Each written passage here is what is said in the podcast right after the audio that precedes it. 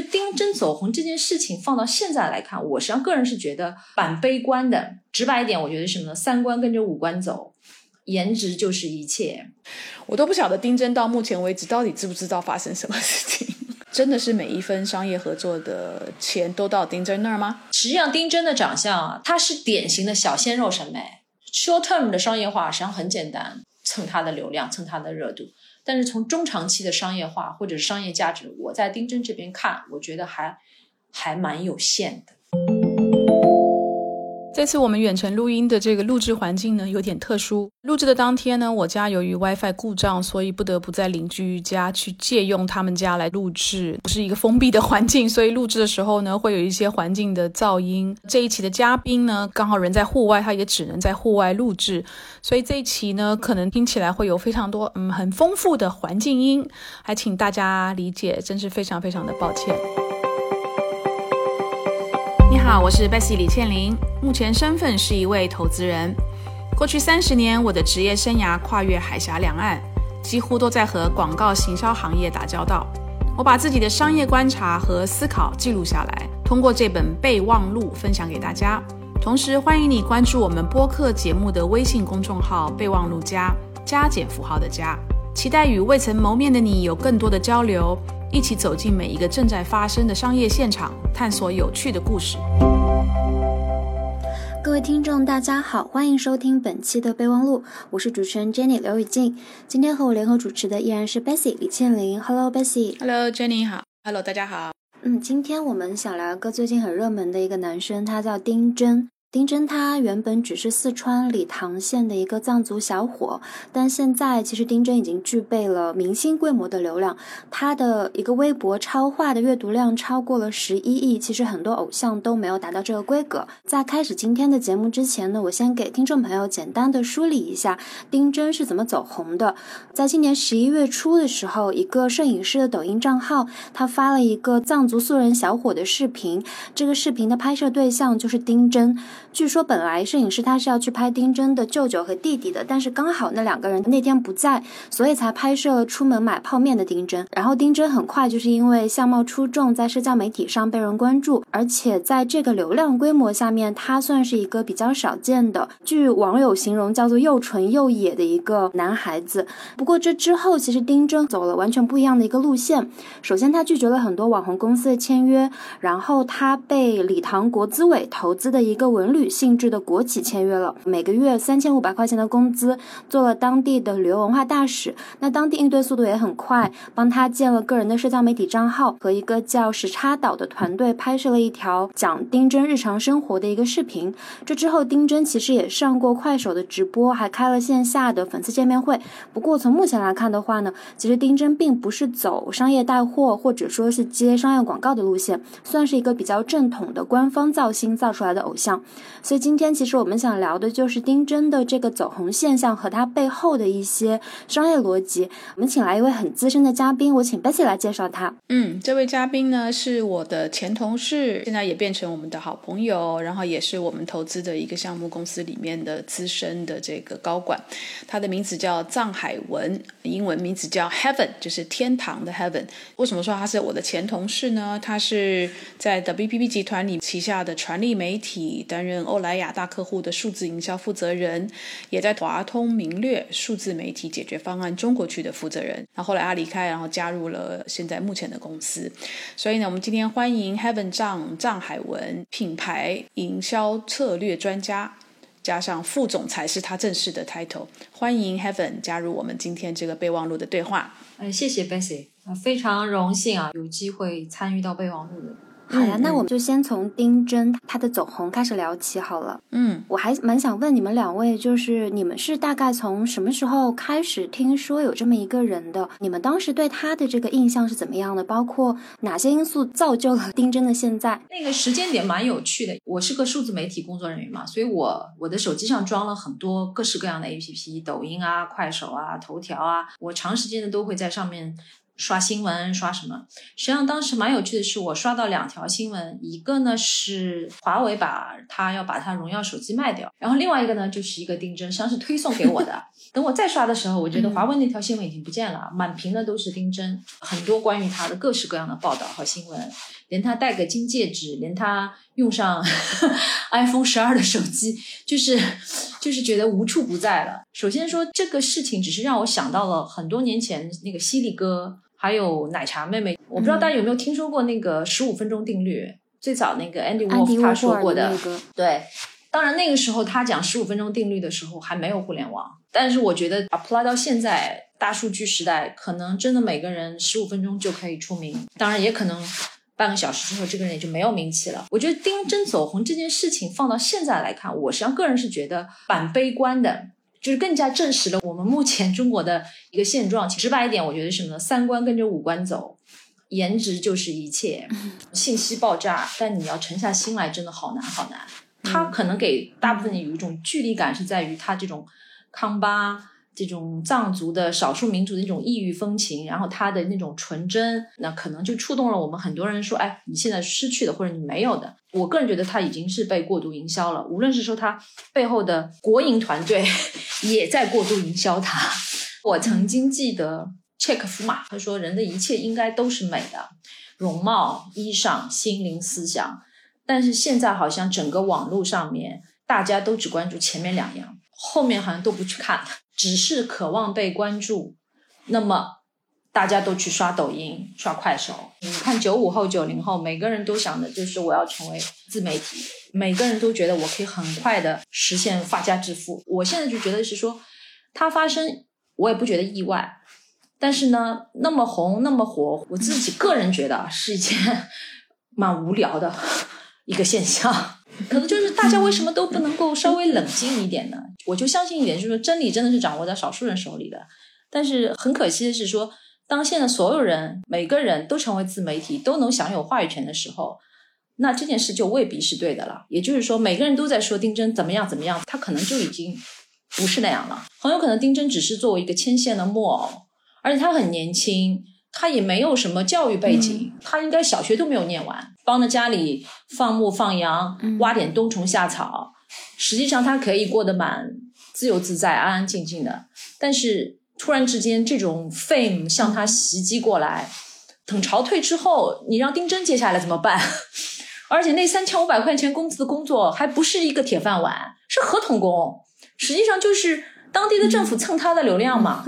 而且礼堂那个地方就是去川藏的时候，大家自由行啊、驾驶啊，在那边作为一个很重要的一个中转去休息，比他有太多的地方是可以去看的。当然，我只是说这件事情能被营销成功，实际上也是反映了现在当下的社会，真的就是只看颜值，不看那些真正有意义的东西，很多的是在过度营销。那这个后面谁在过度营销它？谁是真正的获益者、获利者？见仁见智吧。我虽然人在英国，但是我是从朋友圈里面，尤其几个就是比较有参与的群里面，我开始讲丁真，丁真这个，丁真那个，然后我就在微信的朋友圈开始搜索丁真，就了解了事情的这个来龙去脉。我的感觉是，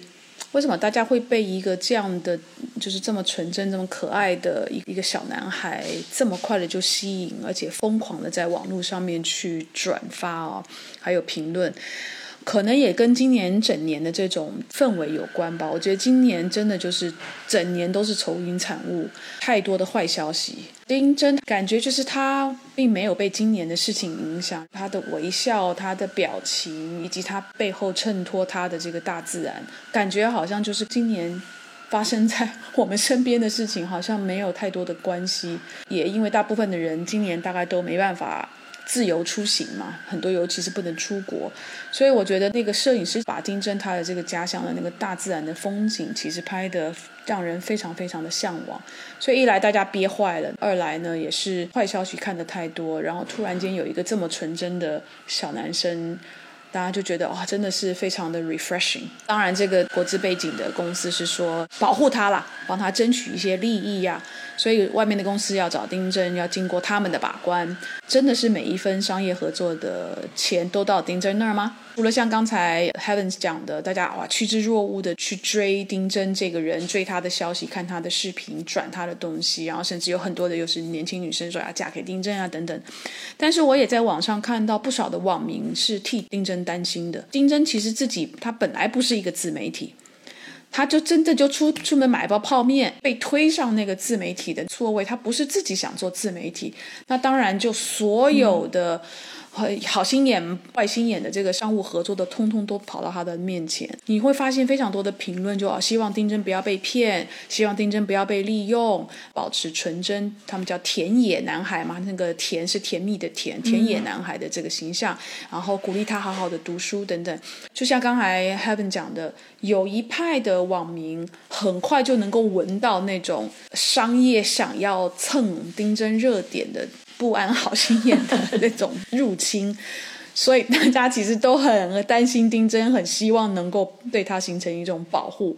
我都不晓得丁真到目前为止到底知不知道发生什么事情，还是只是说大人们叫他，哎，你就今天，你今天这个时间你就给我坐在这里啊，然后会有人问你问题，那你就回答，把这个海报写好，然后我们拍跟你拍张照。我都不晓得他到底知不知道，这到目前为止发生了什么事情。我会觉得，其实丁真后期的热度，其实只能说是始于颜值。就是其实大家可能是因为她长得好看而去关注她，但这个时代有太多漂亮的男孩子了。他现在能变成这么一个文化现象，有一个原因是他是一个活在我们大家想象里的男孩子。就跟你们说的一样，他可能自己他并不知道发生了什么，但是他这种有点像生活在世外桃源，满足了我们大家。对于那种田园牧歌，就对于那种乌托邦的一个想象，对我同意。丁真给我的感觉就是，我觉得他他有灵魂。我们现在在大众的眼光里面，或者是大众的平台上面的那种美男子实在太多了。但是你去看非常多的这种貌美的年轻的男孩子，很多时候我觉得是没有灵魂的。就他甚至可能他都不知道有没有动过这个整形手术，对。你从一个人的那个眼神吧，我觉得可可以看得出来，到底这个人他这个是做出来的呢，还是他是比较真的？我们我们把丁真想到一个说网红孵化的话，首先一点，现在所有的消费者或者说普罗大众，实际上大家对美是某种程度是有一致性的，就是说丁真不可否认她的五官各方面，她至少是说她长得还是可以的。她比较吸引人的地方是在于说。它和现在的主流我们常看到的那种小鲜肉啊、男团啊，就有一个很明显的一个区别，那是一种自然美和浪漫情的那种融合。我个人认为，那个摄影师本身也是有点小私心的，他很清楚的在那一刹那，他捕捉了，他觉得这个可以让他在抖音上获得一些流量的，因为他看到了当时丁真的那种状态，是当下很多。很浮躁、很物欲横流、很 anxiety 的 society 里面，大家实际上是缺失了一部分东西，因为他很 tent 很从容，但是在后面的过程中开始扭曲了，这就是为什么会出现，包括像我这种人 会比较替丁真担心，会觉得后面就算是国企，实际上也是在过度的营销他，因为我看过一次他的直播，他好像普通话都说的不是那么标准的。基本上就像一个提线木偶一样，你让他举着这个，他就举着这个；你让他改个发型，就改个发型。明年二零二一年是中国的选秀大年，嗯，爱奇艺和腾讯都分别会出《青春有你》和那个《创造营》，但是明年会全部是男孩子，可能全中国小鲜肉四百个都会上的。也许明年丁真也会出现的，这个不好说，你知道吧？就以资本的这种贪婪，也许他们也会把丁真弄出来的。嗯，所以我们也可以打个小赌，我们看明年丁真会出来了，看这个流量可以维持多久啊？我有个问题想问你们两位啊，你们比我清楚，就是国内这个所谓的义务教育。所以丁真，如果刚才 Heaven 讲他连这个小学可能都没有毕业，他是属于义务教育的漏网之鱼吗？丁真所在那个地方是康巴，实际上是属于川藏，也就是说藏民的，是藏族自治区。嗯，所以呢，在对于少数民族的时候，他们是可以让他有自主权的，可以学汉语的体系，也可以选择学藏语的体系的。能够主要的谋生手段，实际上就是比如说一些农牧业，无论是男孩儿女孩儿，一般他们读书最多是读到十岁、十二岁可能就不读了，就开始帮家里干活了。除非是他家里有很多的羊和牛的，就是属于富户，嗯，那些小孩可能从一开始他可能就读的是。呃，汉语体系的教育的。之前查了一下，说丁真所在那个理塘县，因为是贫困县，他们是从二零零五年开始九年义务教育是免费的，但是他没有接受九年义务教育，可能就是说家庭没有为他支付那个额外的费用。嗯，明白。嗯，以前是大家都没有去拍人物，都是拍风景，所以这次这个摄影师他拍的的聚焦点是在这个人物上面，你突然间被一个这样的一个纯真的男孩给吸引到。康巴那个地方人好像都长得那样，很多像丁真这样的帅哥的。就沿川藏线玩的话，也是有蛮多摄影爱好者会拍当地的少数民族，因为他们比较有异域风情。但是我之前看到一个说法，说丁真他的外貌在当地的审美里就不算帅哥，因为当地的审美是一米八几、八十公斤这种，就长得比较雄壮，很具有那种雄性特征的男子。没错，实际上丁真的长相啊，他是典型的小鲜肉审美。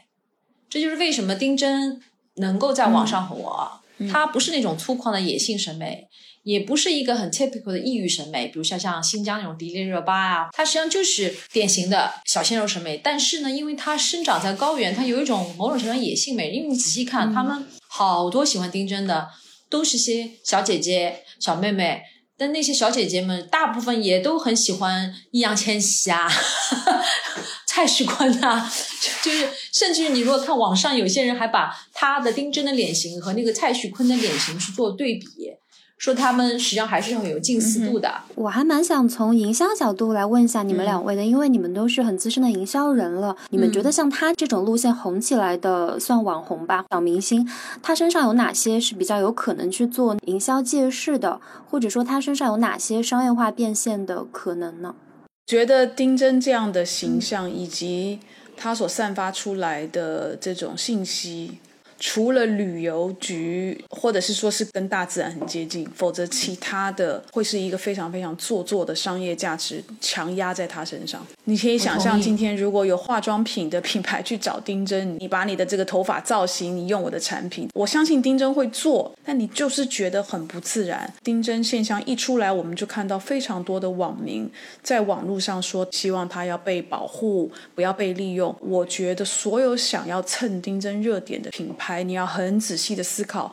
否则你是用这种强压性的这样的一个方式放上去，其实很多时候你会有反效果的，因为网友会觉得这是非常非常不自然的品牌想要蹭这个丁真的热点而已。我同意这个 Bessy 的观点，作为一个 celebrity 红人的话。一般如果要跟品牌之间产生关联性，然后最终有商业化的话，它要具备一些我们常会说品牌想要的一些素质吧。either 你知识背景雄厚，你有这个标签，或者你有某种故事加持。那丁真因为是一随机的、非常偶然就一下出来的，它要跟品牌某某一些特点啊、功能啊做关联，实际上真的蛮难。假设我是它背后的国营企业，实际上就是它那个当地的旅游局嘛，应该是。很好的结合它本身身上的一些特点和特质，天然自然的环境，包括它的一种纯真，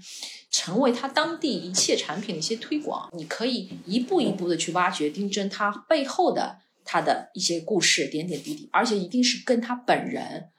要很有关联性的，在这个点上找出来的东西，你才会和消费者产生一种共情。丁真如果现在马上出来商业化，我并不会认为。有特别大的价值，那唯一的价值就是它现在有流量价值。但是因为很多人现在对丁真本身，它作为一个个体或者作为一个现象，它后面的一些深层的东西还没有完全挖掘出来，或者还没有想好怎么去挖掘。我觉得品牌就要稍微呃小心一点，一下子冲进去的话，很有可能招人讨厌的。但是还是那句话，因为丁真本身没有人知道他到底是个什么样的，就是他给人感觉蛮好的。再多一点呢？嗯，好像说不出什么来，那这个就是问题。嗯，然后像 Heaven 讲的，就是如果是能够顺着丁真，他有讲过他自己梦想当这个赛马冠军嘛？赛马这件事情好像很少进入到我们大众的这个讨论的范围里面，可能以前也没人去关心过在那个地方的赛马的这个运动。如果今天我是一个汽车品牌，我绝对不会强压的丁真今天要坐在我的某一款车的这个方向盘的后面。而是我有没有可能用我大企业的这个资源，去让大家透过丁真去了解赛马这个运动。就像 Heaven 讲，他身边一定有非常多这种小的东西是可以被挖掘，有资源的大品牌帮着把这些有趣的东西挖掘出来，而不是。我觉得硬邦邦的强压着丁真做一些不是他自然的这个路线会做的一些的事情，只不过就是又抓了一些眼球到品牌这边来。我也发现一件很有意思的事情，就是丁真他现在热度稍微有点下来了，但是他在最红的时候。你去淘宝上搜索丁真同款的话，会发现它并不如真的流量明星或者说是些网红的带货能力强。我当时也是看中了他那个耳环，川藏蛮常见的那种绿松石耳环。然后我发现你搜丁真同款的话，大多数弹出来的其实也就是那个耳环，而且发货的店家大部分啊都是浙江义乌或者是金华，很明显是凑热度的，就不是当地的真的那种纪念品。然后销量的话。和那些带货的网红比起来，真的只能说是一般。而且我后面搜了一下一些些品牌，唯一有印象的是旺旺，就是那个做零食的旺旺。当时微博他们发了一个图，就是把旺仔画成了丁真那个装饰的那个样子。但其实评论的话，规模就一般。它的商业价值，我现在是有点看不清楚。我会觉得它和很多明星什么都不一样。但是很多可以做的那种营销或者联名，好像。不太好在丁真这样一个人设上面去实现。对啊，因为关键就像我刚才讲的，它的商业价值可能对品牌来讲，我不知道它能红多久啊。有十五分钟的成名的时间，也就三十分钟。然后你成得快，你败得也快。可能三十分钟以后，我还没来得及想怎么去开发它，可能它已经没有名气了。那品牌来讲，我要去 possess 的是一个相对来讲，我的一个保值能力稍长一点的硬通货。作为推销我产品也好，或者是助力我的粉丝也好，或者是做 CM whatever 的，淘宝这边我是这么看，因为义乌这群人，包括现在的微商，他们是最敏锐的一群人。追逐的永远是流量，哪里有便宜的流量可以蹭可以带，他们一定会追过去的。像旺旺这种呢，他们是属于比较会蹭热点的企业，这是他们的相相当于什么？就是它的一个定势，一个习惯。它后面一个机制就是，只要现在是当下什么是最的热点，我们立即就会上，已经是成为他们里面的像一个执行 DNA 一样了。Short term 的商业化实际上很简单，蹭它的流量，蹭它的热度。但是从中长期的商业化或者是商业价值，我在丁真这边看，我觉得还还蛮有限的。Heaven，你有没有品牌客户来找你跟你的团队说，哎，我们想找丁真合作，你们可不可以帮我们去联系，然后帮我们想一想怎么合作？应该应该这样说，就是说有一些聪明的品牌客户，他们永远是说我要打的是一个聪明牌，这聪明牌就意味着说我在流量的一个最顶端，但是。我同时又是一个漂亮的蹭流量的方法，实际上在这点上，像以前的 L'Oreal 这些都是做的很不错的。他们总是能够最敏锐的、最快的去 capture 那个 trend，找到最适合代言他 trend 的明星偶像。他无论是勤快的代言，或者是出手，so far 我们很少看到 L'Oreal 他在选他的产品代言人或者是推广人上有大的错误的，没有的。就算是目前这种快消品牌，有些人说啊，知道定真。但是你问他们说商业化这件事情，他们的观点跟我差不多一致性的，就是我又不知道它能红多久，因为品牌实际上在某种程度上对用什么样的流量和用什么样的名人，他们也是怕反噬嘛，成也萧何，败也萧何。所以当他们觉得这些东西还不是很 sure 的时候，他们可能还是在一个观望。如果丁真已经成为在一段时间内，而不是只是在。这最近两周，如果它能够维持个热度再超过两三周，也许品牌会考虑它。嗯，我看到网络上有一个有趣的信息啊，就是十一月十八号，丁真跟呃李唐县文旅体投资发展有限公司不是开始签约了吗？十一月二十六号，这个李唐文旅呢就在二十六个商品当中申请了注册商标。这个商品的类型包括有化妆品啊、糖果啊、白酒啊等等的，其中有九类商品呢，它申请的商标名称叫做“丁真珍珠”。啊，对，因为丁真的本名叫丁珍珠，是这样叫丁真珍珠，丁真珍珠，对他的对对。藏名。所以我就很好奇，李唐文理去注册这一些的商标，它用的是丁真的这个人的名字。那到底这个商标是属于谁的呢？是属于文文旅旅公司的啊，呢？文旅啊，因为他付了三千五百块钱一个月呀，所以他用最便宜的成本就抢占了一块好的肉啊，然后变着法的想把这块肉怎么 薄的削片、红烧、糖醋各种各样的，所以所以我就说嘛，实际上在后面的他的那个团队已经是明显的看得出来，就是在过度的营销它，因为他们怕时间会把这个热度冲淡。我能够站的，我就全部占着。然后你如果再看他注册的那些东西，都是和他当地的一些经济啊、广告投入会比较多的，像四川白酒大省嘛。理论上酒怎么能找他呢？对吧？人家未成年呢。我现在想起来，等他成年了嘛，成年了再带货。我一直觉得丁真和李子柒有点像。李子柒当然她本身就是做视频网红出道的嘛，但李子柒她基本上不去做商业合作，然后也不带别人的货，她推出自己的个人品牌，就李子柒，做一些农产品相关或者是食品相关的东西，比如说藕粉啊、螺蛳粉，就这一类东西，而且很多是视频里面出现过的。我倒觉得丁真还是挺适合，就是如果非要让他去做一个商业化变现的话，我会觉得他就作为一个个人的这么一个 icon，做一个那个就是傀儡嘛也不是傀儡，就他 就他变成个符号还是蛮合适的。然后有一群人在后面告诉他：“我今天拍个短视频，请你摆出来，你在挖着虫草，然后端着虫草，然后说啊，这个化妆品、护肤品的成分里面就含有这个虫草。”我只是，我从营销的角度实际上是说，李子柒跟他有本质上有很大的区别的。李子柒不是一夜爆红的，在 YouTube 上做这个之前，他实际上。自己人生经历过很多事情，也做过很多工作，然后他想明白了，他后面也有合作者，那个合作者是一个很会做内容的人。李子柒从某种程度上是符合他的一个内容定向的，那他也是做了好几千条视频之后，才有今天的个人 IP。那当他真的成为一个个人 IP 的时候，你当然可以。我卖我的辣酱，我卖我的腊肉，编的竹床，我做我的工艺品，而且他已经有一个固定的粉丝群体，就算知道的，这个可能是拍出来，但是这个就是我向往的那种生活方式。丁真目前，我们就要看他后面的那个文旅团队能不能像李子柒的团队那么专业了。但是 so far 啊，我只是说 so far，我看到的在微博上的这些热搜。发出来这些东西，如果就是他现在背后的这些团队来做，那我只能说他的团队基本上还是属于比较急功近利的一个团队。我还是那句话，本质上礼堂不是一个旅游资源很丰富的地方，因为我去过那儿。因为我在看他那个第一场直播的那个时候呢，我后来是有点看不下去的。旁边的人真的是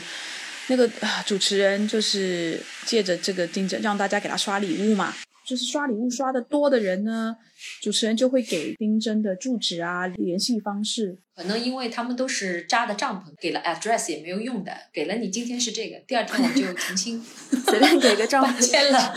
那是套路，那个套路就是 typical 的直播套路，完全不想是否真的适合他。明星粉丝直播的那种套路，刷粉嘛，看看能不能从粉丝这儿获得最大的利益嘛。作为一个直播的从业人员，我觉得他是专业的，我要想尽一切办法的如何榨取他的价值。那些人就是很短视的，因为对他而言，这就是他挣钱的一次机会。他的分成就是在于这些礼品里面的去跟平台去怎么分成。刷礼物的人也没有办法去确定说这个地址一定是正确与否的，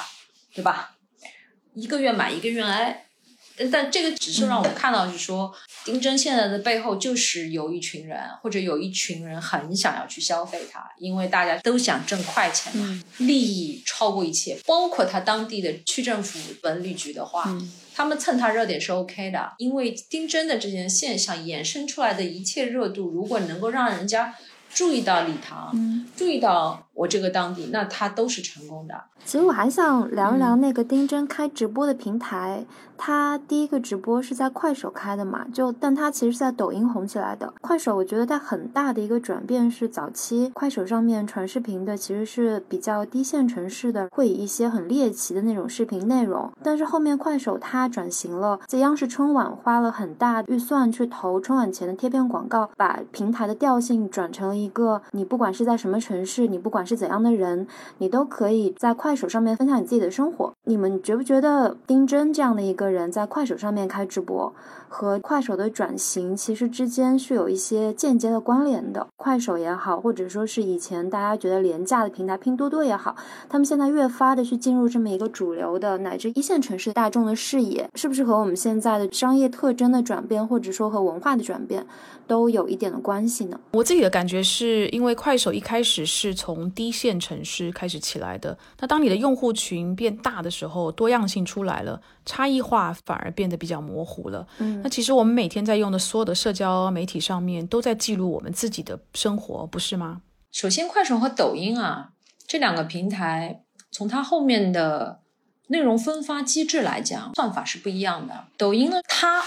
推给你他想让你看的东西，他觉得很多人在看的这个东西，他给他更多流量，让这个内容又给更多人看到，这些流量就存留在他的 APP 里面了，他就抢占了用户的时间。那他这些流量可以变为广告，它后面的整个一个内容分发的一个算法逻辑是纯广告形式的。实际上，快手最初的时候。它跟抖音最大差别是，它是更加社区形式的。抖音的注册用户里边，可能有一半的人只是看，他并不会去发内容。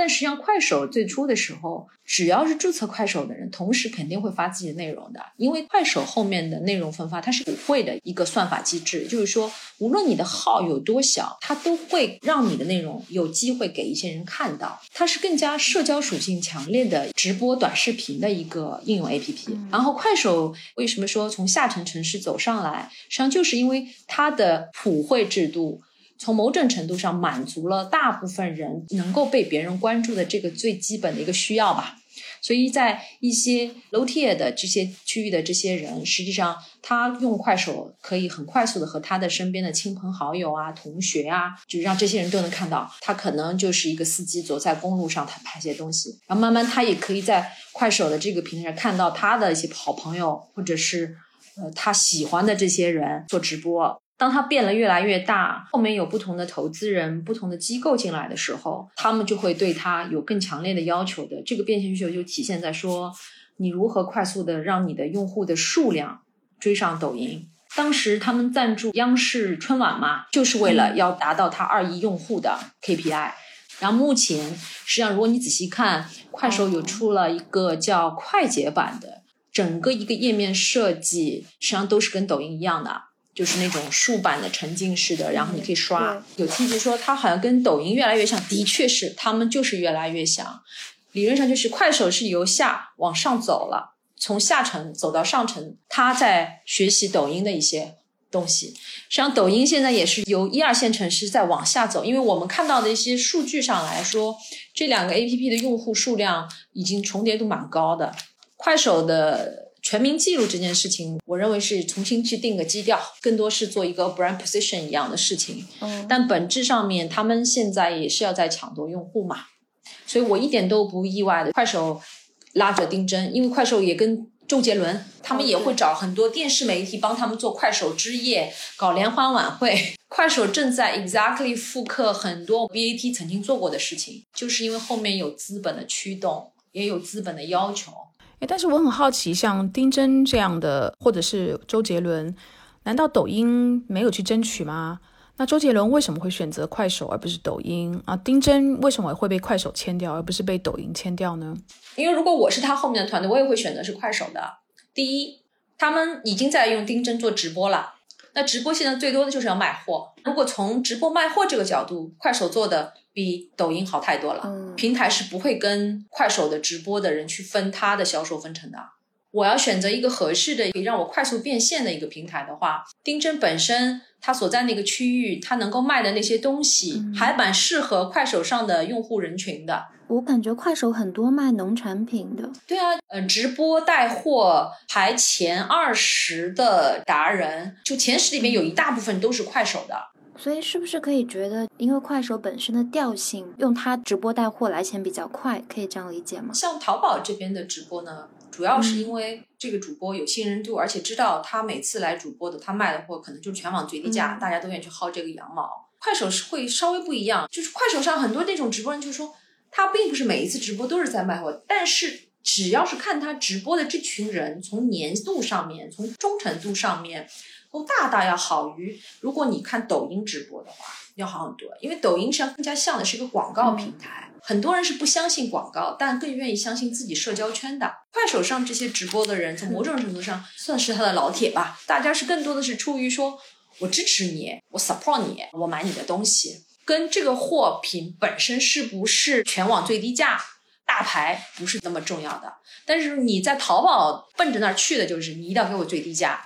你最好是给我明质优的产品。快手直播的人和淘宝直播，他们在选品的时候也是很不一样的。他们更多的看重的是我能够把这个货卖掉多少，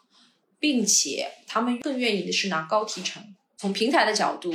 快手并不会直接参与到品牌主和。达人之间，我只是 provide 一个地方让你们可以沟通，而且呢，claim 说有一个多亿的达人帮他们怎么去变现，但是它的落地这块卖，不见得一定是在快手卖，也有可能是在拼多多，也有可能是在微信的小程序，别的他们自己开发的一些 SaaS 平台上面。我个人觉得就是说，快手相对来讲，它会给自媒体人更大的自由度，只要在持续的输出内容，我就是会。得到你平台的一些基础流量的分配的，而且这些是不需要花钱的，但是在抖音上面是不一样的。